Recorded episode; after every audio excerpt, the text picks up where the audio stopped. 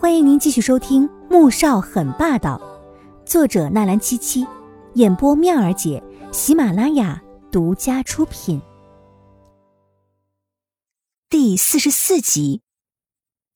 昨天晚上，他掀开季如锦的衣服查看伤势的时候，因为心情的原因，并没有注意到。但是刚才他发现，女人这身材还是挺有料的，而且傻愣愣的睁圆了眼睛。半晌没有回过神的样子，竟然有些可爱。他的嘴角莫名染上了一丝笑意，而浴室里的季如锦整个人都不好了。他当然知道伤口是不能沾水的，可昨天就没有洗澡，起来的时候全身黏黏腻腻的，难受死了。所以他决定要洗个澡，再用碘酒消毒一下。可是现在好了，就这么毫无防备的被看光光了。他的脸呢？都不敢再见人了，好吧？在浴室里磨蹭了快一个小时，季如锦还是没敢出来。穆萧寒看着等的实在是有些不耐烦的护士，只好沉着脸又来到了浴室门口。是你自己出来，还是要我进去啊？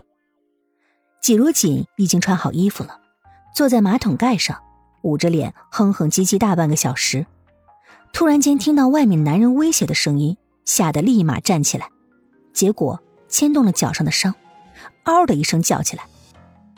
穆萧寒听着里面传来的声音，眉头皱起来，立刻打开门。季如锦撩直了裤脚，正对着伤口哈气，门又毫无预兆的打开了。他眨眨眼，终于怒了：“喂，你可不可以敲门？为什么又一声不吭的开门了呢？他的形象啊！”穆萧寒沉着一张脸：“这是我家。”季如锦竟是无言以对。出来，护士等了很久了。穆萧寒转身出了浴室，季如锦慢腾腾的从浴室里走出来，接下来毫无悬念的被护士给狠狠说了一通。待重新消毒、上药、包扎之后，季如锦看着坐在沙发上正在看书的男人。整个人恨不得能隐身消失不见了。他看了眼时间，已经快十点了。想到下午还有两节课要上，决定要赶去学校。去更衣室里拿了一套嫩绿色的中袖齐脚踝的长裙换上，又穿了一双松糕布鞋。刚走到客厅门口，身后便响起男人淡淡的声音：“去哪儿啊？”“上课啊。”季如锦回了一句，继续往外走。他才不要再和这个人多待一秒钟呢！只要想到被看光光的事儿，他都想找个洞钻进去。回来。男人的声音不轻不重的，却十分有威慑力。季如锦乖乖转过身，退回到门口，耷拉着脑袋，去床上躺好，待会儿会有人送吃的上来。学校那边给你请了一星期的假，等你伤好了再去上课。穆萧寒对他说完这些。操纵着轮椅就进了书房，季如锦愣了一会儿，忽然想到，他是怎么知道他身上有伤这件事呢？不过这个时候，即便是心里有疑问，他也得忍着，因为连正视穆萧寒的勇气都没有了。没过多久，罗妈就端了小米粥和一碗汤上来，看到季如锦坐在房里面画设计图，将盘子放好，凑过来说。大少奶奶，你画的可真好啊！谢谢罗妈，我就是画着玩的。哎呀，这画上的衣服啊，可真好看。罗妈人还是挺好的，上次没有摆季如锦的碗筷，也是被穆恩恩给逼的，心里面一直对季如锦有一些歉疚。真的吗？听到有人夸赞自己设计的衣服很漂亮。季如锦眼睛都亮了。他现在只有在画设计图的时候，才觉得自己的生活又充满了动力和激情。穆萧寒进来时就看到了这幕，也看到了季如锦眼底闪耀的光芒，熠熠生辉，夺目耀眼，整个人像是鲜活生动起来一般。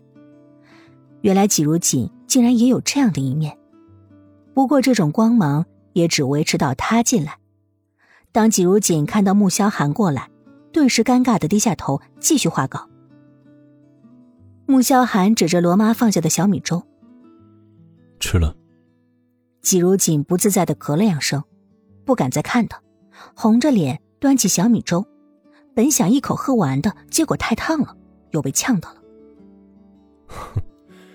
慢点喝，没人和你抢。男人拿起桌上的画稿，淡淡的说了一句。季如锦大窘，他当然知道没人跟他抢了，可是他为什么要坐在这儿呢？这让他感到很尴尬的好吗？似乎某人也发现了他因为刚才在浴室里发生的事情而感到害羞了，突然很认真的看着正在小口喝粥的季如锦。放心，你那里太小了，不是我喜欢的类型。季如锦一口小米粥当场喷了，脸色呛得通红。等他喘过气来，终于忍无可忍的说：“我没说让你喜欢，你能不能别提刚才的事儿？这简直也太过分了吧！什么叫他那里太小了？他明明也是有三十四 B 的好吗？难道这种把头埋进去能闷死人的才叫大吗？”穆萧寒原本只是想让他不要再介意刚才的事儿。结果发现，自己不但没有消除他的尴尬，反而把他给惹生气了。季如锦一口喝完，从他手中抢过画稿，转身出去了。本集播讲完毕，更多精彩内容，喜马拉雅搜索“妙儿姐”，等你哟。